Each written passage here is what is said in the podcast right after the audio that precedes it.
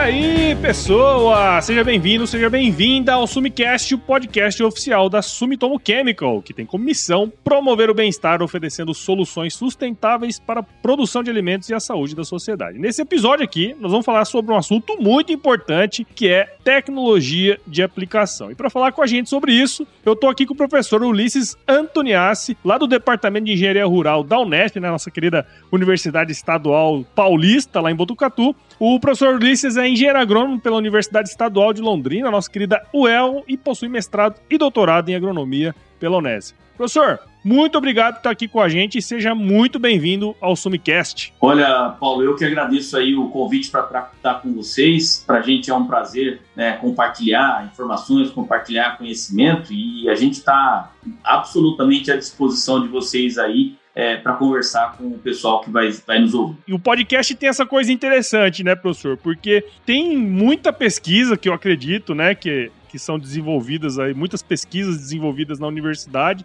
E o legal, sabe o que, que é? É que tem muito produtor que tá lá no campo, dentro do trator, escutando isso aqui que a gente tá conversando. Então, é uma maneira de difundir tecnologia, é, utilizando a tecnologia que tá disponível, né? Ah, com certeza, Paulo. Tem um negócio que a gente encara assim, de maneira muito séria dentro da universidade, né, enquanto pesquisadores e professores, que é o que a gente chama de tripé da universidade. A gente trabalha aqui com ensino, com pesquisa e extensão. O podcast é uma das formas mais legais de fazer extensão, que é levar o conhecimento é, que a gente desenvolve, né, que a gente é, consolida aqui dentro da universidade, que a gente articula na universidade, né, para o setor produtivo. Então, quando a gente tem a oportunidade, como hoje, né, é, proposta pela Sumitomo, de levar essa informação para o campo, é quando a gente fecha o circuito, né? A gente, junto com os nossos alunos, a gente faz o ensino, a gente faz a pesquisa, mas levar o conhecimento ao campo pela extensão, além de ter o prazer de fazer isso, é o fechamento do ciclo da, da, da academia, né? E isso faz parte é, do trabalho que a gente faz no dia a dia. Bom, professor, muito legal. Acho que esse é, é o objetivo do episódio de hoje, né?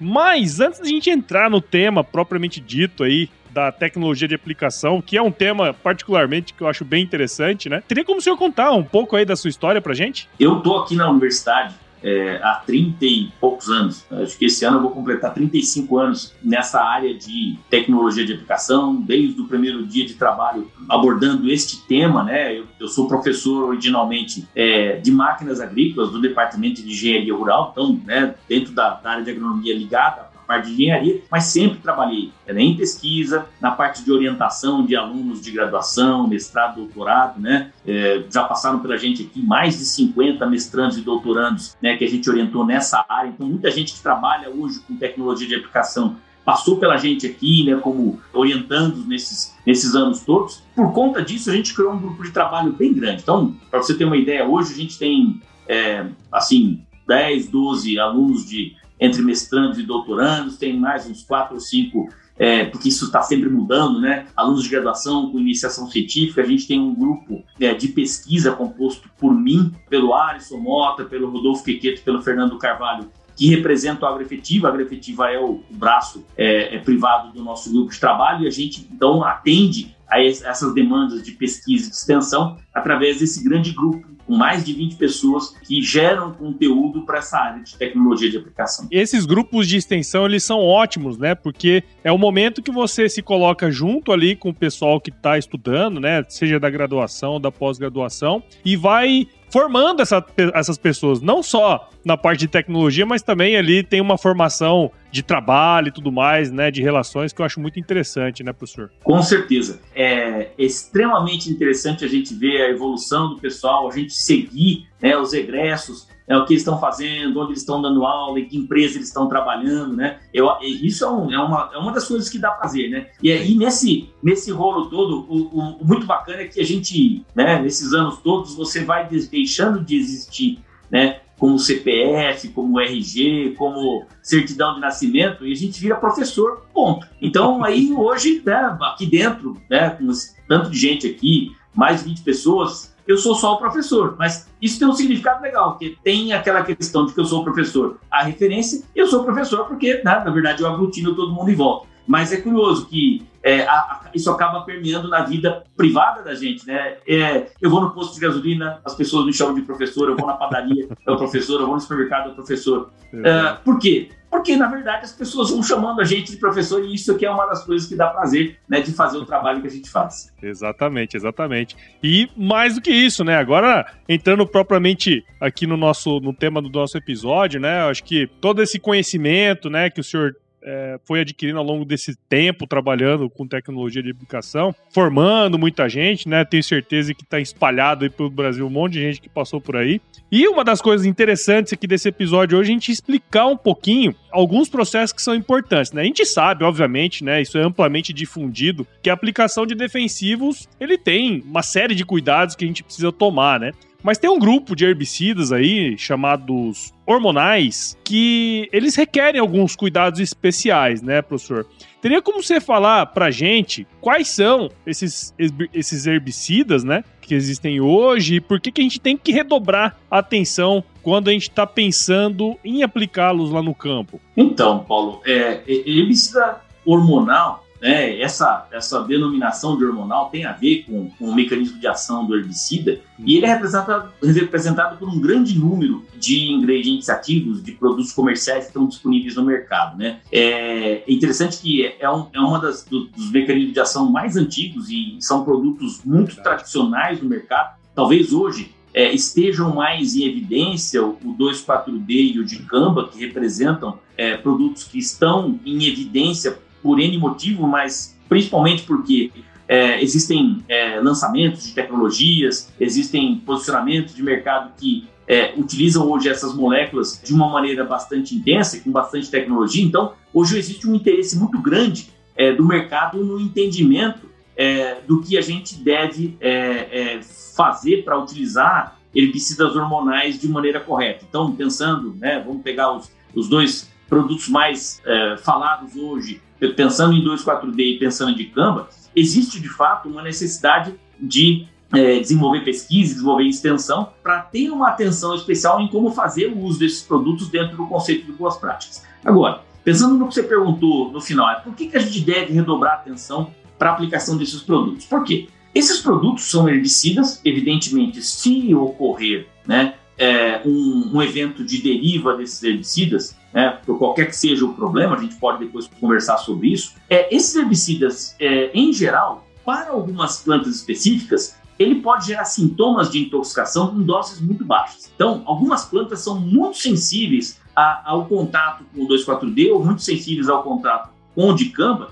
e mostram sintomas. Muitas vezes sintomas até que nem causam dano econômico, mas que causam dano aparente, esse Sim. sintoma visível. Isso traz uma série de preocupações, por exemplo, para quem cultiva essas plantas que são sensíveis. Isso pode estar no jardim de uma pessoa, pode estar numa lavoura, né, numa lavoura vizinha, é, é, a uma área de aplicação destes produtos. Então, por conta dessa, é, é vamos dizer assim, sensibilidade é, de algumas plantas cultivadas a esses herbicidas, hoje a gente tem né, todo um trabalho sendo feito para desenvolver critérios de boas práticas para a aplicação desses herbicidas hormonais. Ah, exatamente, né, professor? Até porque às vezes a gente está pensando no nosso universo, né, dentro da nossa propriedade, mas a gente muitas vezes esquece que tem outros tipos de cultivo próximo, né? Então esse cuidado tem que tomar, tem que tomar esse cuidado justamente para evitar problemas, né?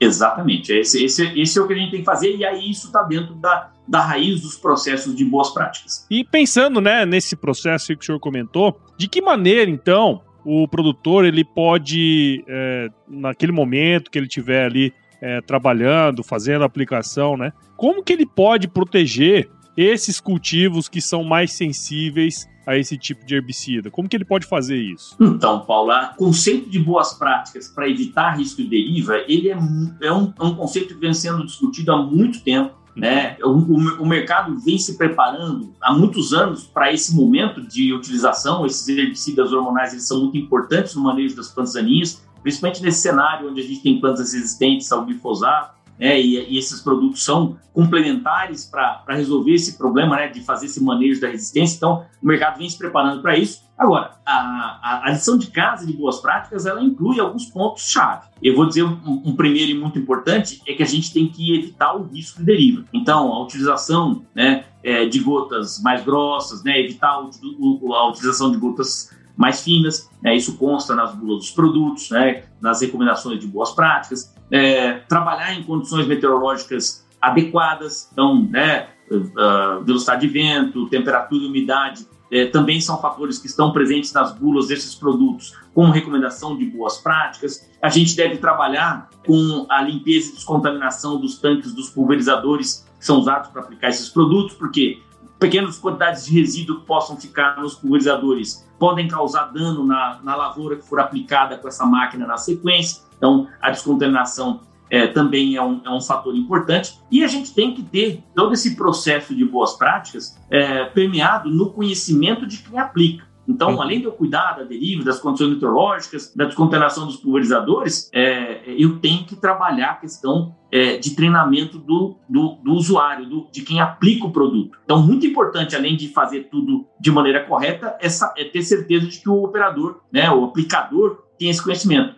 Então, por isso que a gente tem um trabalho forte da extensão para passar esses conceitos de boas práticas. Olha, Paulo, tem uh, vários é, é, passos né, que a gente pode posicionar com relação a boas práticas, mas eu acho que esses que eu citei são aqueles que são os mais importantes. Quando eu falo de registro de deriva, tem várias coisas que compõem isso. A gente pode até detalhar se você quiser mais tarde. Mas, basicamente, né, quem aplica sabe como reduzir deriva. Então, o mais importante seria reduzir o risco de deriva. Sim, exatamente. Eu acho que um ponto aí que o senhor, que o senhor falou e que vira e mexe, né? Toda vez que a gente está falando de aspectos técnicos que uh, de alguma maneira influenciam dentro do sistema de produção, sempre a gente bate na mesma tecla do ser humano, né? O ser humano que está ali aplicando esse negócio. Como o senhor falou, tem várias coisas, né? Tem o tamanho, é, tem o bico certo, né, para fazer, tem o tamanho da gota certa ter menos é, deriva. Então, esse treinamento junto com essas pessoas, né, é, com esses seguindo esse, porque é seguir parâmetro, né, professor? Então, se treinar certinho as pessoas, tende a ter um, um padronização nesse, nessa operação, né?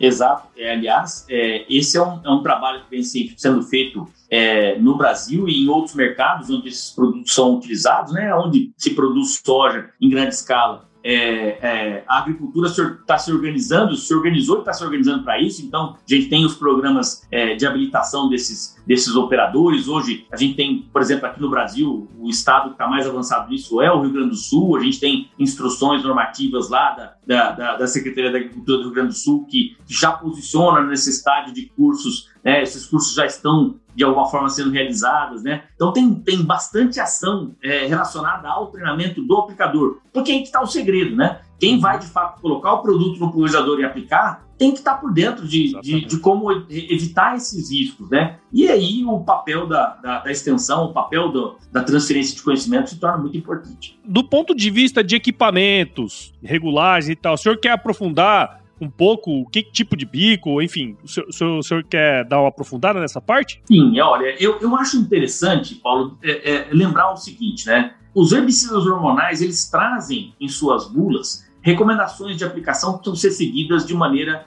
é, absolutamente inquestionável. Hum. Então, quando a gente chega numa bula é, de 2,4-D ou de, de Canva, vai estar escrito lá, né? Olha, aplicar com gota grossa, muito grossa ou extremamente grossa, claro, isso pode variar, de um produto para o outro, e, e isso significa, normalmente, inclusive consta em bula, né, aplicação com pontas de pulverização com indução de ar, porque são as pontas que geram menos risco de deriva. Isso tem que ser mandatório, isso tem que ser levado em consideração. Então, quem vai aplicar esses produtos precisa aprender que esquece tudo que ele usa para aplicar qualquer outro produto e para o hormonal ele tem que ter lá a ponta com indução de ar de baixa deriva. Então, esse é um ponto. Se ele estiver aplicando né, essa, esse produto lá com pulverizador de barras, então em alguns produtos você tem na bula, olha, mantém a altura é, mínima é, para cobertura, por exemplo, sim, a altura máxima de 50 centímetros. Então, é, por que a barra tem que ficar no máximo a 50 centímetros? Porque se você fizer aplicação com a barra muito alta, você aumenta o risco de deriva. Então, você tem lá um posicionamento de altura de barra.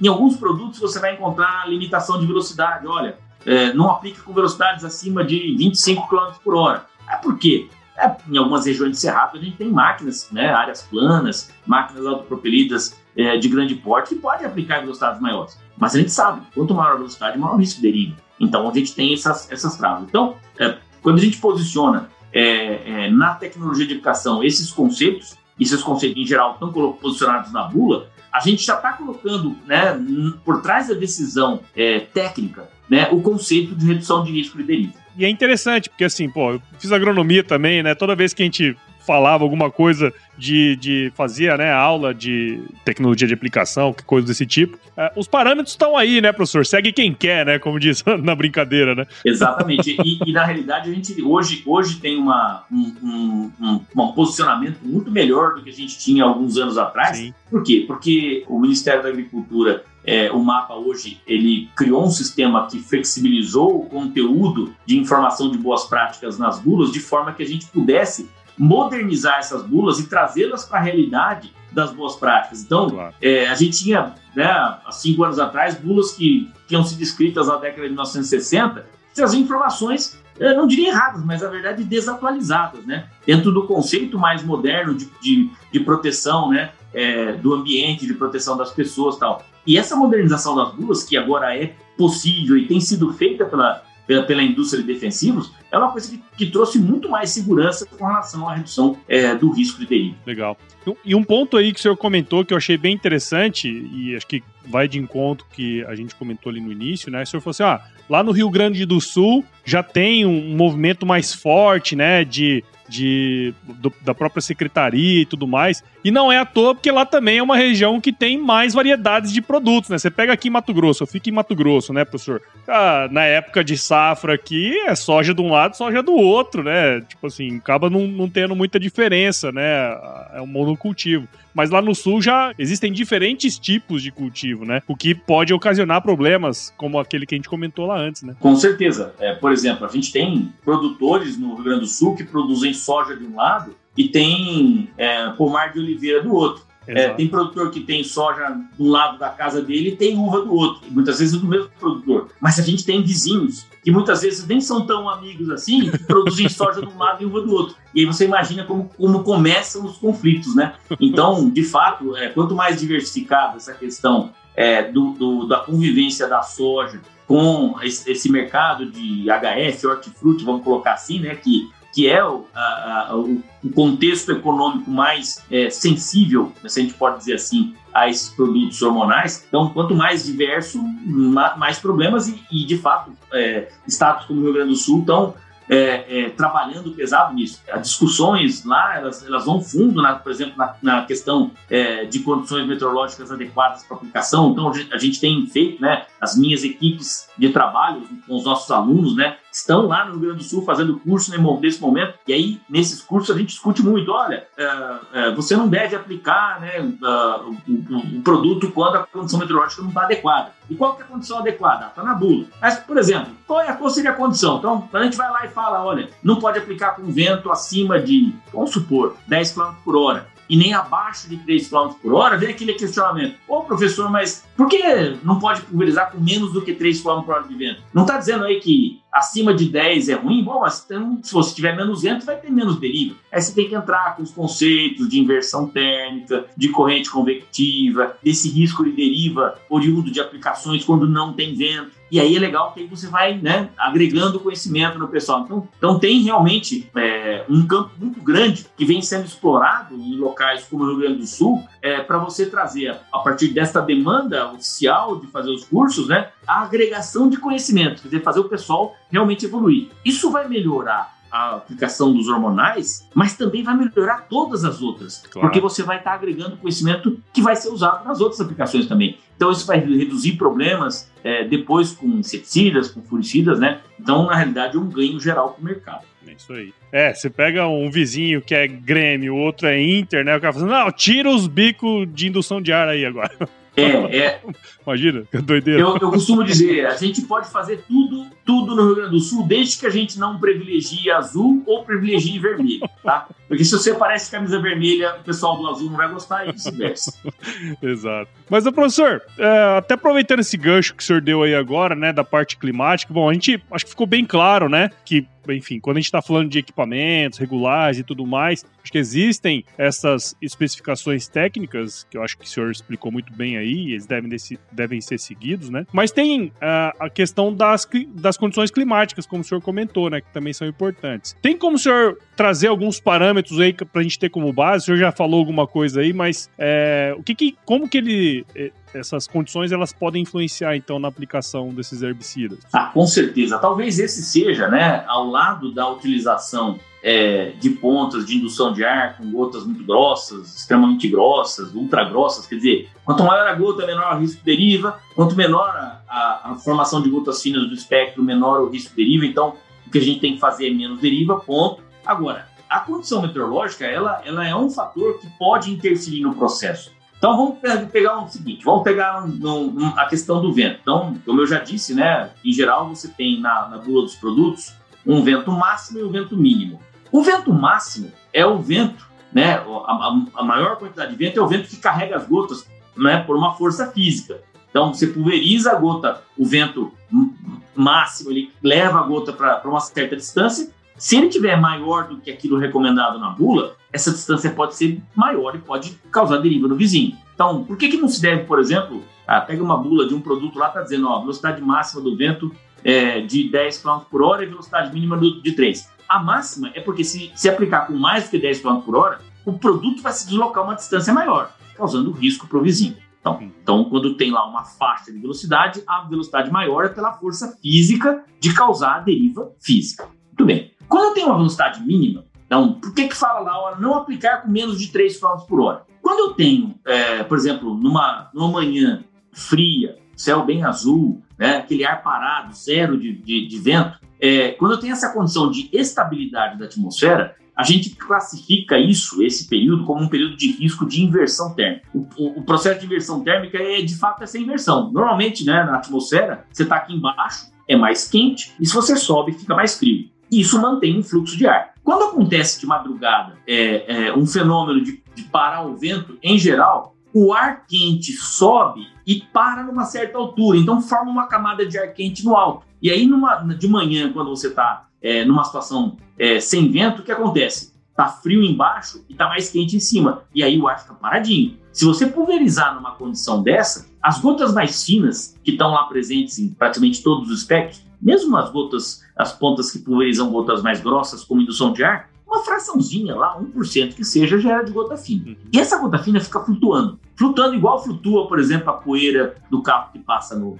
na estrada de chão, né, no carreador. É, se alguém estiver aplicando um calcário, fica aquela poeirinha flutuando, a gota flutua também. Uhum. E aí, como normalmente numa situação dessa você tem o céu azul, não tem nuvem, e aí configura a condição de, de inversão, o sol vai bater. E quando o sol bater, ele vai movimentar a atmosfera e essas gotas flutuantes podem ser deslocadas e transferidas daquela região para outra região por vento. Então, essa deriva pode acontecer, pode pegar o vizinho a 50 metros, pode pegar outro vizinho a 100 metros, e isso numa situação sem vento.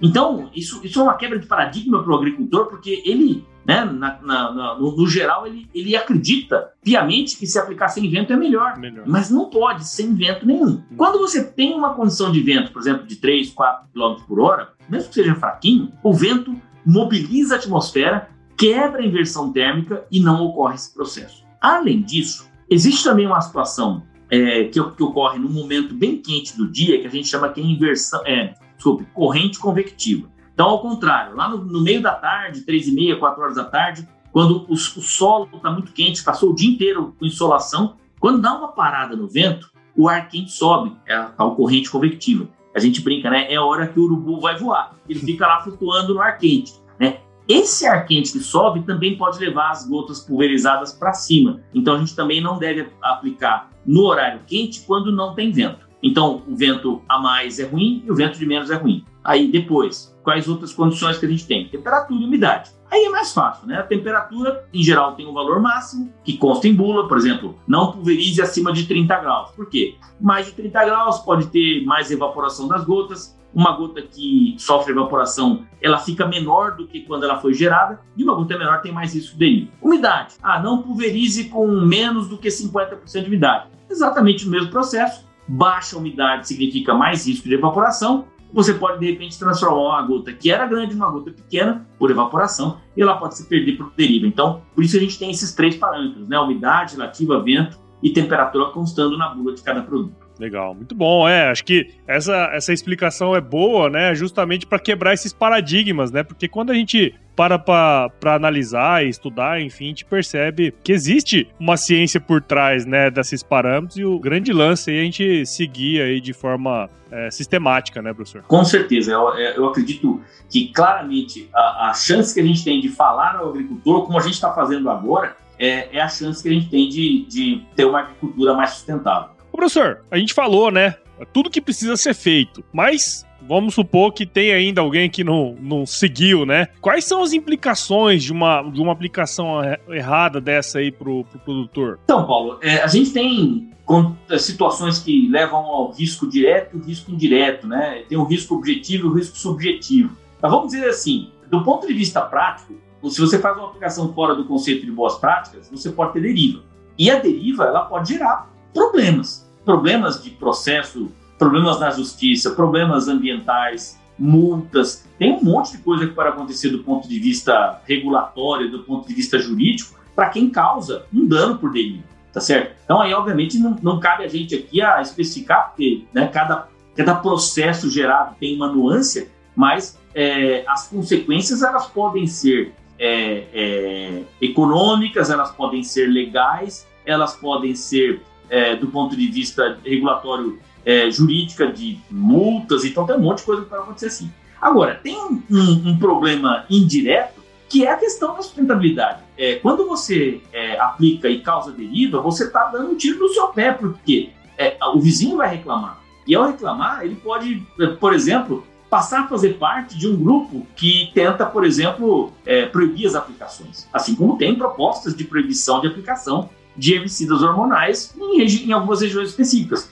caso específico, né, é, de alguma cidade do Rio Grande do Sul, que de vez em quando colocam lá uma proposta de lei e tal. Então, é, a gente tem que pensar, né, o, o, aplicador e o agricultor tem que pensar na sustentabilidade do processo. Ao fazer com boas práticas, ele deixa de dar razão para quem pede proibição. E aí, nesse caso, é, ele tem né, um benefício indireto ao fazer as boas práticas, que ele torna a aplicação né, segura para todo mundo, para a sociedade, né, é, para os vizinhos, para ele próprio e para a agricultura. Por quê? Porque uma coisa muito importante é que, né, enquanto engenheiros agrônomos, a gente tem que preservar as nossas ferramentas de trabalho. E o herbicida é uma ferramenta de trabalho importantíssima no manejo das plantas daninhas, no manejo da resistência aos outros herbicidas. Então, se a gente sofre um, um revés de um produto sofrer uma restrição de uso, a gente perde ferramentas. A gente não pode deixar isso acontecer, por quê? Porque a agricultura é o carro-chefe da nossa economia, a gente precisa produzir para alimentar as pessoas, a gente precisa produzir para gerar riqueza né, para o país e a gente precisa das ferramentas. Então,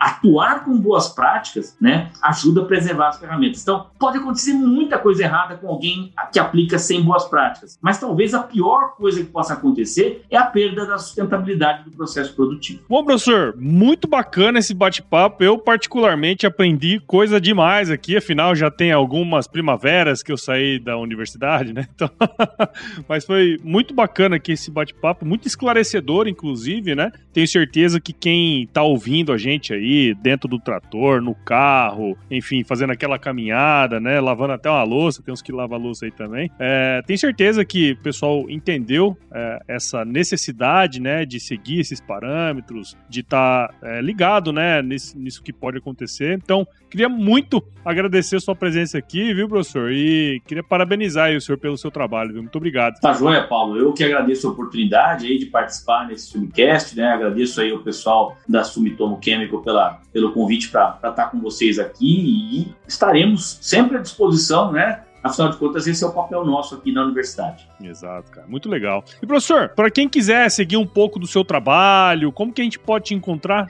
Olha, é, Existe o site da universidade, né, uhum. uh, unesp.br, que tem que dá acesso às informações é, do que a gente faz na universidade. O nosso grupo de pesquisa está ligado à Agroefetiva, então a Agroefetiva em todas as redes sociais está presente, né, com os trabalhos de pesquisa, de extensão, com o nosso grupo de trabalho. Então, seja pela universidade, pela Unesp, seja é, pelo trabalho do nosso grupo na Agroefetiva, é, é, vocês podem encontrar informações né, sobre o que a gente faz aqui nessas áreas, né, principalmente de, de pesquisa e extensão, né, que são os carros-chefes do trabalho que a gente faz aqui, né, envolvendo os pesquisadores e os alunos. Bacana, bacana. Bom, todas essas informações vão estar aqui na descrição desse episódio, então se você que está escutando viu valor nesse podcast, você está escutando até agora, eu tenho certeza que você viu valor nessa conversa. E o podcast, ele cresce na medida em que você participa junto com a gente dentro desse processo. Então, Siga o Sumicast no seu agregador de podcasts favorito, a gente está presente em todos os agregadores. E acompanhe também os episódios no Agro Resenha Podcast. Siga a Sumitomo Chemical nas redes sociais, basta procurar por arroba Sumitomo Chemical Brasil no Instagram, Facebook, LinkedIn YouTube. E visite o site da Sumitomo Chemical, www.sumitomochemical.com. É isso aí, professor. Muito obrigado aí de novo pelo seu tempo, né? A gente sabe que nos dias de hoje aí o tempo é um pouco escasso, né, cara? Então, queria muito agradecer de novo aí, viu, professor? E deixar um recado aqui que é super importante. Se chover, não precisa molhar a horta, não, tá? Tá certo, Paulo. Obrigado. Eu que agradeço vocês aí. E a gente vai estar por aqui. Se tudo der certo, nos encontramos aí no próximo episódio. Sem dúvida, sem dúvida. Obrigado.